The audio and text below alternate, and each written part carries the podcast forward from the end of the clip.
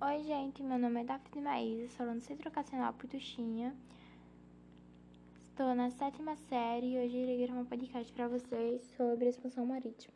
Então vamos começar. Expansão marítima é o nome dado ao fenômeno ocorrido entre o século XV e o século XVII, quando o número de expedições partiram das grandes potências europeias na busca por alcançar terras no Extremo Oriente. Seus objetivos eram retomar o comércio direto das especiarias, encontrar novas fontes de metais preciosos e converter a população nativa ao cristianismo. Esse foi um processo fundamental, não só para a história do potencial monárquico, mas também para o contexto global. Uma vez que foi a expansão marítima que possibilitou a conquista do território, até então desconhecidos pelos europeus, para compreender esse fenômeno, precisamos adentrar nas transformações estruturais políticas, culturais e econômicas, pelas quais a Europa passava desde o fim da Idade Média. A passagem da Idade Média para a Idade Moderna, decorrente das crises do feudalismo, que significou a transição de uma economia de subsistências para a economia baseada em transações comerciais. E nesse momento que o sistema capitalista apresenta sua primeira face, que é o mercantilismo, nessa nova política, política econômica, o sucesso nas monarquias nacionais estava estrelado à quantidade de metais preciosos que esta possuíam, metalismo. Pois, quando passaram por um momento de escassez desses metais, a potenciais europeus pediram para enfrentar os mares em busca de ouro e prata. Além disso, é também nesse período que se inaugurar a idade que chamamos de balanço comercial favorável, que tinha como princípio o esforço para que a exportação da nação fosse sempre maior que a exportação, impulsionando a busca por novos mercados de consumo. Outro fato econômico essencial para o comércio da expansão marítima foi a busca de nações como Portugal e Espanha pela retomada do lucrativo comercial com o Oriente. Se durante a Idade Média esse comércio pode acontecer com mais facilidade no século XV, eram cidades independentes de Genova e Veneza, que comandavam navegações do Mediterrâneo. Além disso, quando em 1453 os turcos autônomos conquistaram Constantinopla, a rota para o Oriente pela região do Golfo Pérsico também ficou inviável. A saída para os reinos europeus acabou sendo uma empreitada marítima na busca de rotas alternativas que permitiam o comércio com as Índias sem a mediação dos italianos ou muçulmanos. A crise do período medieval é a transição para a idade moderna. Foram também marcados por uma profunda revolução intelectual chamado de Renascimento Cultural. Nesse período, a instituição da Igreja Católica passou por uma intensa crise possibilitando as reformas religiosas protestantes e a posteriormente a própria contra-reforma católica, esse fenômeno provocou certas mudanças nos valores fundamentais da intelectualidade europeia moderna que vieram a se entrelaçar com da época feudal. O feudalismo deu no centro das explicações sobre o mundo.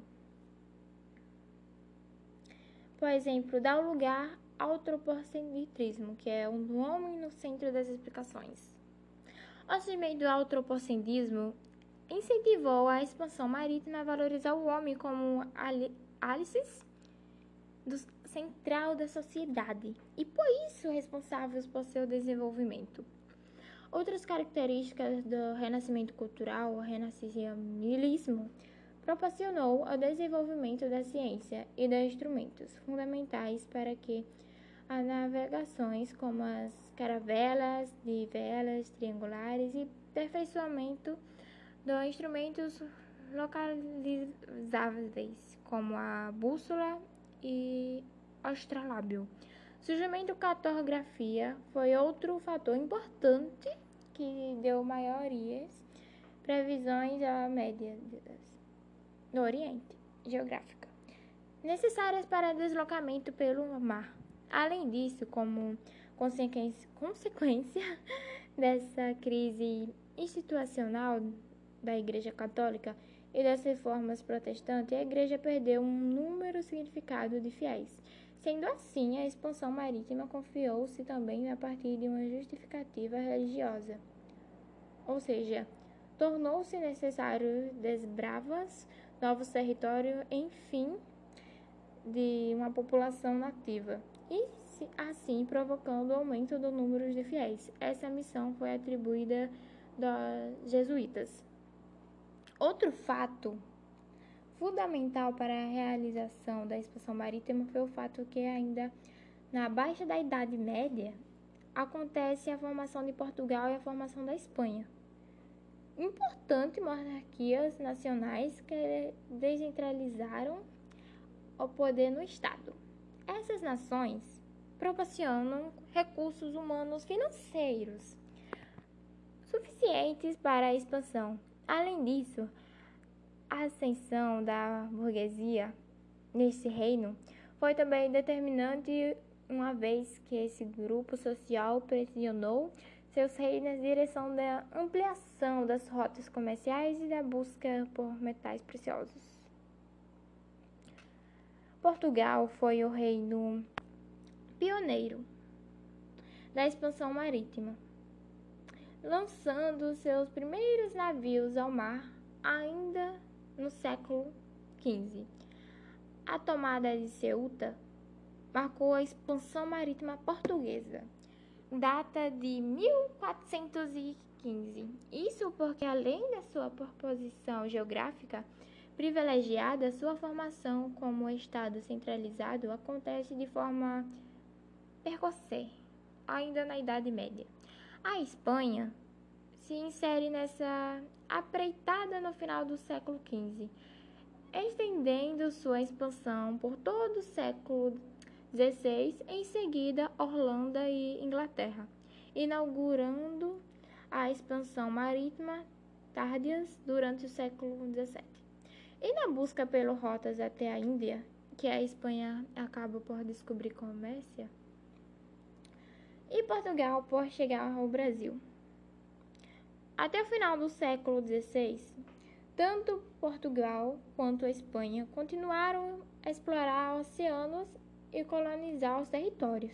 Esse processo acabou por mudar o eixo econômico do mar Mediterrâneo para o Oceano Atlântico fundando o complexo sistema colonial escravista e proporcionando ao fortalecimento econômico e político dos reinos europeus.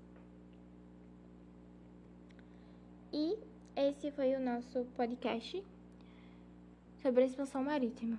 Espero que vocês tenham entendido e que tenham gostado. Por metais preciosos. Gente, se vocês quiserem saber a minha fonte sobre essa pesquisa, eu vou avisando que é. A minha fonte foi a expansão marítima, História do Brasil, Manual do Enem. navios ao mar, Essa foi a minha fonte. no século Olá, gente. Meu nome é Daphne Maísa, sou aluna educacional Putuxinha e hoje irei gravar um podcast para vocês falando sobre o aspecto da Renascença. Irei explicar um pouco do Renascimento e como tudo ocorreu. Então vamos lá. O Renascimento foi um movimento cultural, econômico e político que é surgido na Itália no século XIV e se estendeu até o século XVII por toda a Europa, inspirando nos valores da antiguidade clássica e gerando pelas modificações econômicas, o Renascimento reformulou a vida medieval e deu início à Idade Moderna. A origem do Renascimento, o termo Renascimento, foi criado no século XVI para descrever o movimento artístico que surgiu em séculos antes, Posteriormente, acabou designando as mudanças econômicas e políticas do período e também como tentando hoje em dia. Afinal, as cidades nunca desaparecerão totalmente e os povos não deixarão de comercializar entre si, nem de usar moeda. Houve sim uma diminuição dessas atividades durante a Idade Média. Observamos, porém, que na Península Itálica, várias cidades como Veneza, Genova, Florença, Roma, dentre outras, etc., se beneficiaram do comércio com o Oriente. Estas regiões se enriqueceram com o desenvolvimento do comércio do mar Mediterrâneo, dando origem a uma rica burguesia mercantil. Enfim, de se afirmarem socialmente. Estes comerciantes proporcionavam artistas e escritores que inauguraram uma nova forma de fazer arte. A igreja e nobreza também foram mecenas de artistas como Michelangelo, Domenico Ghirlandaio e Pietro della Francesa, entre muitos outros. A cultura renascentista destacamos cinco características marcantes da cultura renascentista, que é o racionalismo, cientificismo, individualismo e antropocentrismo e o classicismo. Eu vou explicar o que cada um deles representa. O racionalismo representa a razão, que era o único caminho para se chegar ao conhecimento, e que tudo podia ser explicado pela razão e pela ciência. O cientificismo representa o que, para eles, todo conhecimento deveria ser demonstrado através da experiência científica. O individualismo representa o que o ser humano buscava afirmar sua própria personalidade, mostrar seus talentos, atingir forma, satisfazer suas ambições através de confecções de que direito individual estava acima do direito coletivo. Antropocentrismo representa colocando o homem como a suprema criação de Deus como centro do universo. Classicismo representa os artistas buscando sua inspiração da antiguidade clássica grego-romana para que suas obras o humanicismo renascentista. O humanismo foi um movimento de glorificação do homem e da natureza humana, que surgiu na cidade de Península Itálica em meados do século XIV. O homem, a obra mais perfeita do Criador, era capaz de compreender, modificar, até dominar a natureza por isso, os humanos buscavam interpretar o cristianismo, utilizando escrito de autores e antiguidades como Platão. A religião não percebeu importância, mas foi questionada, e daí surgiram novas correntes cristãs, como o protestantismo. O estudo dos textos antigos igualmente despertou o gosto pela pesquisa histórica e pelo conhecimento das línguas clássicas como o latim e o grego. Desta forma, o humanismo se tornou referência para muitos pensadores no século seguinte, como filósofos iluministas do século XVII. Ralicismo literário, renascismo deu origem a grandes gênios da literatura entre eles Dante Alighieri, escritor italiano, autor de grande poema Divina Comédia. Maquiavel, autor de O Príncipe, obra percursosa de ciência política, onde o autor dá conselhos aos governadores da época. Ismaquiquepean, né? considerado um dos maiores dramaturgos de todos os tempos, abordou uma obra conflitos humanos mais diversas dimensões, pessoais, sociais, políticas. Escreveu comédias, tragédias como Romeu e Julieta, Mackenbeck, A Megere Comada, Otelo e várias outras. Miguel de Cervantes, autor espanhol de obra Dom Quixote, uma crítica contundente de cavalaria medieval.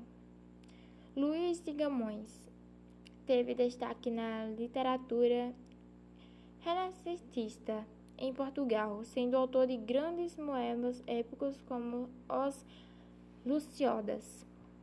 Renascimento artístico.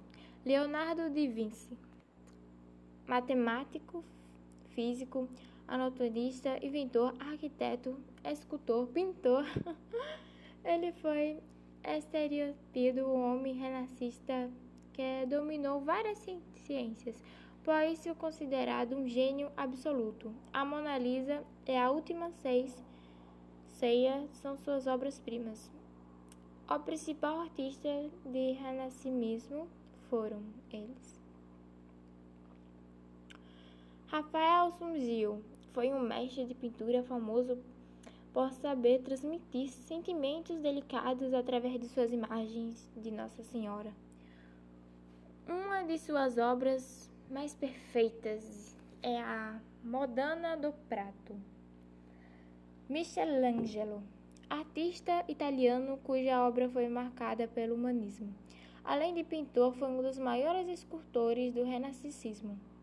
Entre suas obras, destacando-se Pieta, David, a criação de Adão e o juízo final, também foi responsável por pintar teto de capela Sistema. Renascimento científico. O Renascimento foi marcado por importantes descobertas científicas, notadamente nos campos autonomidas da oficina da medicina, da matemática e da geografia. O polonês Mikhail Copérnico, que negou a teoria geótica defendia, da, defendida pela Igreja ao afirmar que a Terra não é o centro do universo, mas simplesmente um planeta que gira em torno do Sol. Top, né? Galileu Galilei descobriu os anéis de Saturno, as manchas solares, os satélites de Júpiter, perseguindo ameaçador pela Igreja. Galileu foi obrigado a negar publicamente suas ideias e descobertas na medida os conhecimentos avançavam com trabalhos e experiências sobre circulações sanguíneas, métodos de cauterização e princípios gerais de anatomia.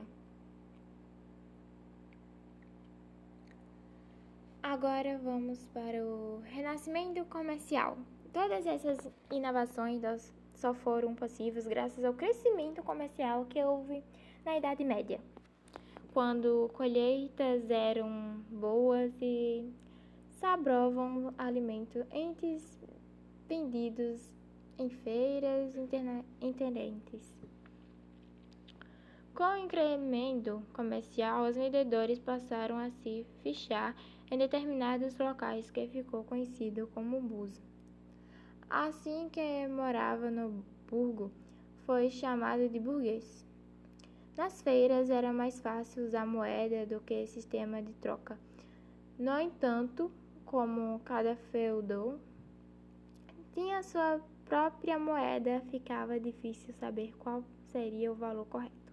Dessa forma surgiram pessoas especializadas na troca de moedas, câmbio, outras em fazer esprentismo e garantir pagamentos que é a origem dos bancos. O dinheiro então passou a ser mais valorizado do que a terra.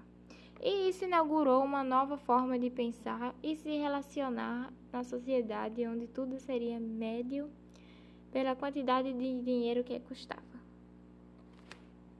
E foi isso o nosso podcast sobre os aspectos da renascença. Espero que tenham gostado e que tenham entendido.